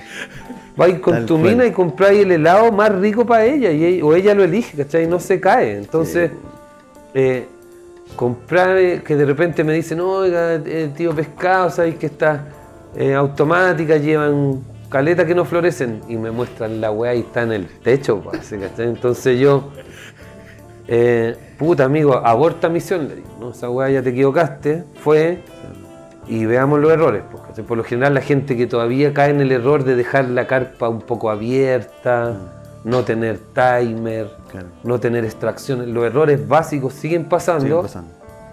Lo mismo que hablábamos en la sobreinformación. Claro, la sobreinformación, pues entonces yo como, O un partir cagándola. O partir cagándola. sí, también, partir no cagándola, la- pero es que la partís cagando porque tú ya Por decidiste, weón, por weón. claro, sí, a- aquí dice, eh, sofreír el arroz, ponerle una taza de arroz por dos de agua hirviendo, no el wea, ponle tres, no, es que, ay, yo quiero ponerle otra cosa, así.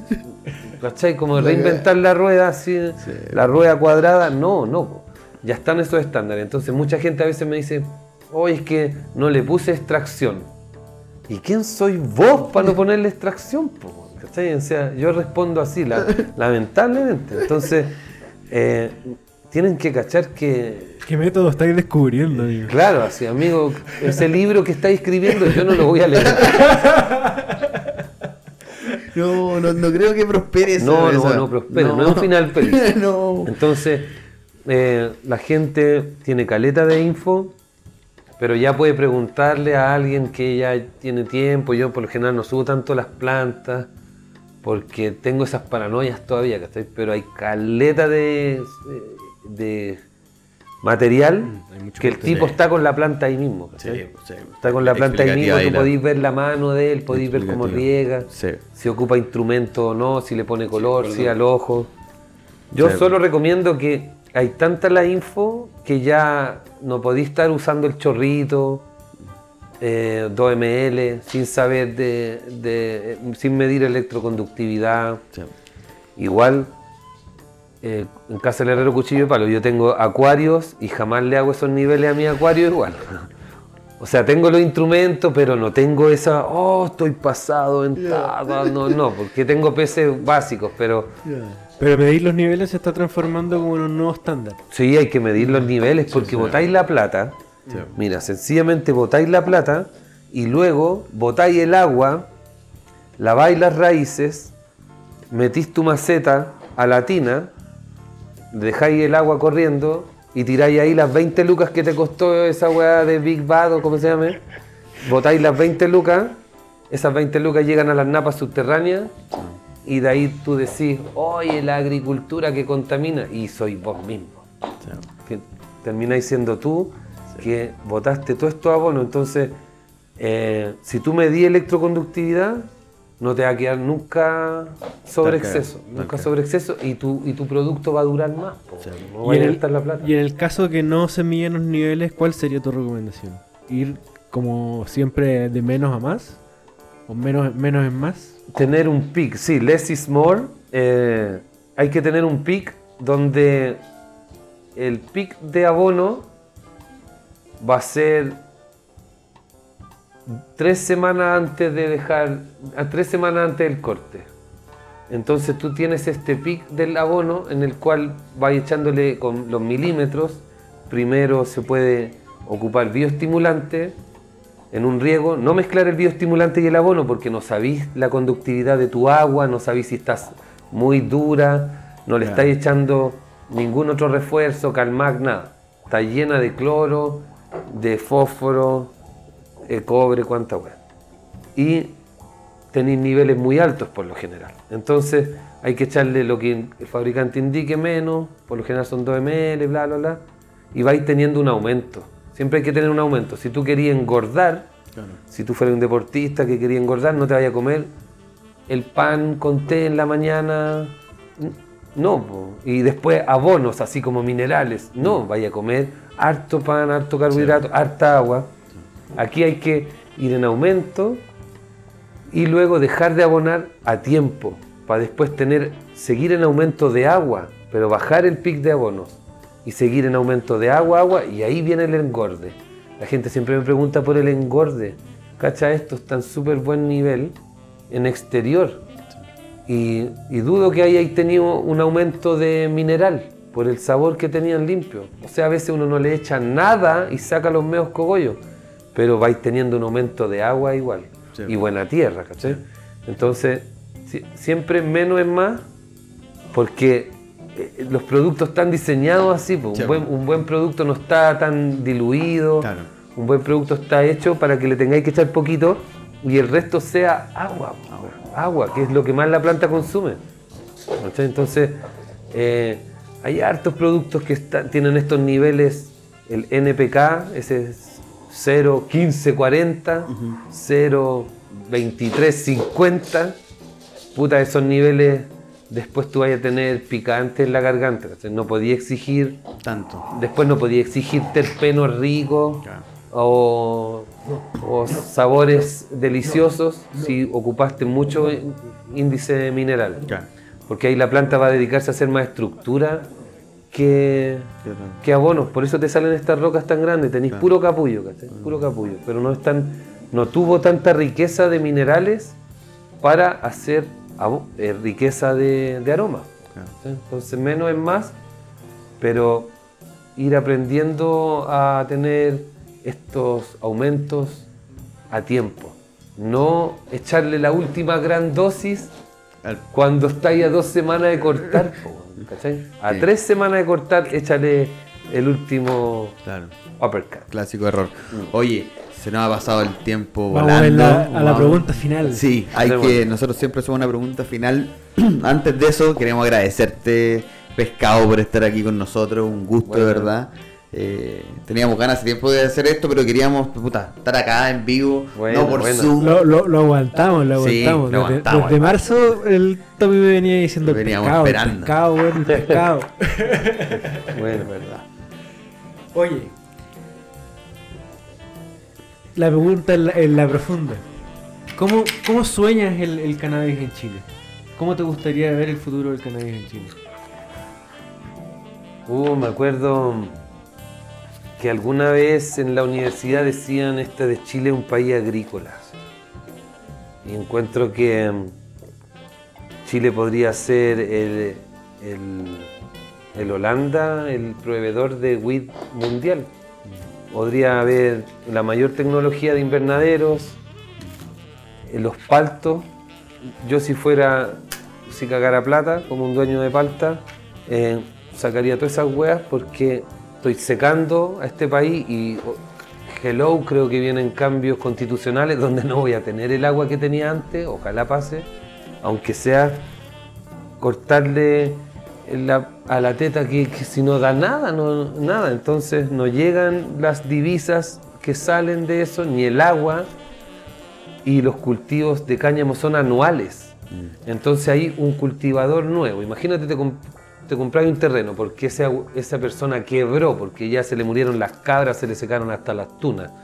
Y te compráis ese terreno y ponís weed y no necesitáis los requerimientos de las paltas.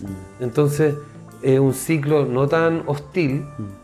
A- aunque llenar ahí ese cerro de paltas, eh, sería una recompensa anual para el cultivador, no para, para el que está comenzando. Para, lo digo para la gente que va a estudiar agronomía, para la gente que se está yendo fuera de Santiago o se está yendo fuera de la ciudad donde viva, a una parcela.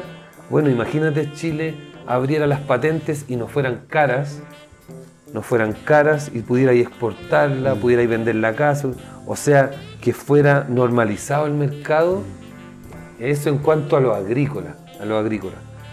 Y ya como a usuario, puta, me gustaría que se ablandaran las leyes para que si quería comprar hasta estampilla de cáñamo, ropa, todo, pues si, o sea, si ya eres país agrícola, va a sobrarte leña, tronco, toda la weá para ver todo, pues, semilla, yogu yogu de, de semilla, todo, pues todo, pues, de- ¿cachai? La industria, el ladrillo, eh, ya no hay que secar los ladrillos con esos hornos, con neumáticos.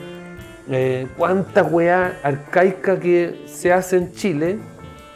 normalizado y en otros lados van en la máxima tecnología, weón, así ya los tractores robotizados y acá todavía quemando neumáticos cuando cae el helado. Encuentro que es por qué, porque no está bien remunerado. po. El tomate no está bien pagado, eh, la uva no está bien pagada, la mano de obra de- del kiwi, yo estudié agronomía, ¿no?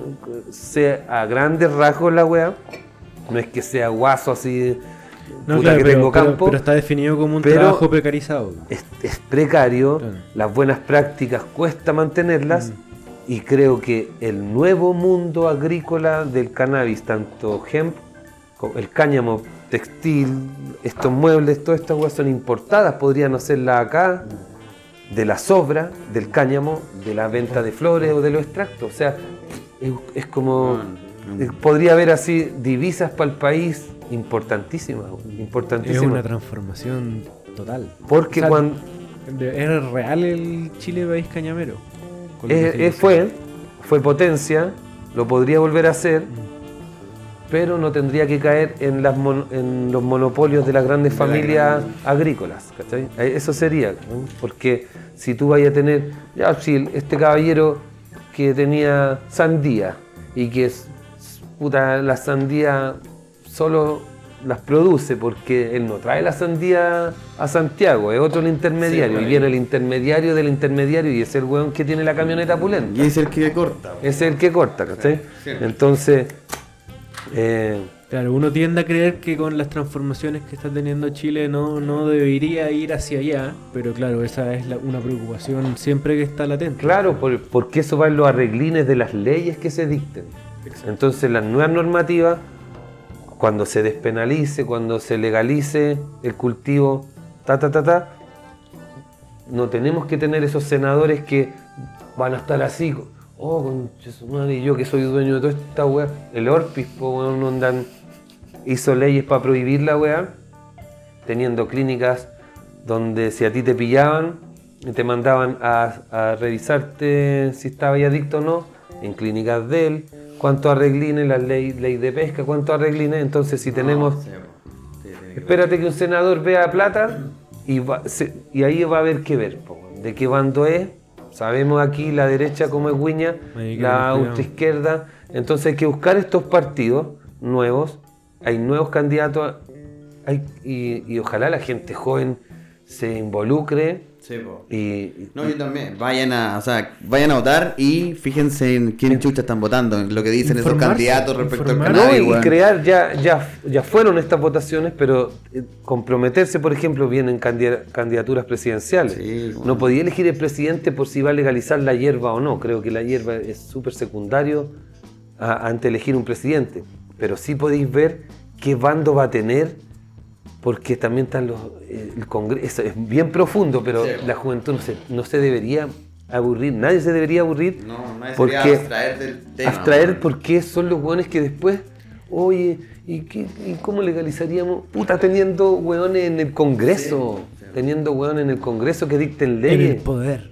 Sí, en un poder del Estado. Entonces yo veo ese país, Chile canábico agrícola, agrícola, Me gustaría, así que no que se abriera solo a los dispensarios y a la venta y esa wea tan específica que está viendo, Es, no. es importante el Toda la industria. Es No tan importante, elitista. Onda el- China, onda como en Italia, como en, en India. es importante que el, que el soga, beneficio todo, todo. social esté de por medio, muy como, como incrustado en el tema. Sí, pues Como no, si no caí en la misma weá elitista, weón, de todo el Claro, sistema. po, claro, exacto. Podría ser la renovación, ¿cachai? Onda la cantidad de contaminación por el plástico que hay, eh, salmonera, todas esas weas, si usaran weas tal vez de cáñamo. Y, y tú decís, oye, el weón utópico lo ven en todos lados. No, existe hace caleta de tiempo que esta wea debería ser de cáñamo, o- pero la Sí, hacen, se hacían antes, weón. sí. la hacen de árboles que tienen años cultivándose para después hacer una caja, ¿cachai? O sea, regaste años un álamo Un álamo. para hacerte fósforos. Re- estuviste regando años la weá. ¿Por qué no lo hiciste de cáñamo que, o de otra weá que no tengáis tanto tiempo gastando agua? Entonces, eso ya es de perogrullo, está- estamos rayados. Oye, me gusta, Tremendo- me gusta el plan. cierre, ¿no? Tremendo cierre, tremendo capítulo. Me gusta el sueño Nos de. jugamos las 13, pa. Las caté las 3. Bien. Las caté está rica, esta, esta está más dulzona, voy a morir. ¿Esa era la? Ahí está la, la, Humboldt, caja. la de Esa es la Humboldt. Humboldt, sí. Sí, me está, estoy sintiendo aquí un helicóptero atrás. Como el, el elefante Esa es la que manda. Dumbo, Dumbo. Esa es la Oye, que manda varios buenos a acostar. sí, A la tumba. Estoy sintiendo como ya la emborrachada de Dumbo. Sí. ¿Cómo nos despedimos, Tomás? Oye, nos despedimos con este tremendo capítulo número 40, con aquí pescado de 40. De vuelta en la casa. De vuelta en Eso la casa es. grabando Gracias, y amigos. este y todos los capítulos están disponibles en YouTube y en Spotify, así que vayan a darle una mirada ahí. Quedó un pequeño pedacito cortado, Un video, parece, pedacito. pero en Spotify, En Spotify está completo. completísimo. Eso, muchas gracias. Vamos a estar con próximos capítulos muy pronto. Muy pronto, espérenlo. Ahí Eso. vamos a estar. Gracias, pescado. Un gusto. Nos vemos, nos vemos. Adiós.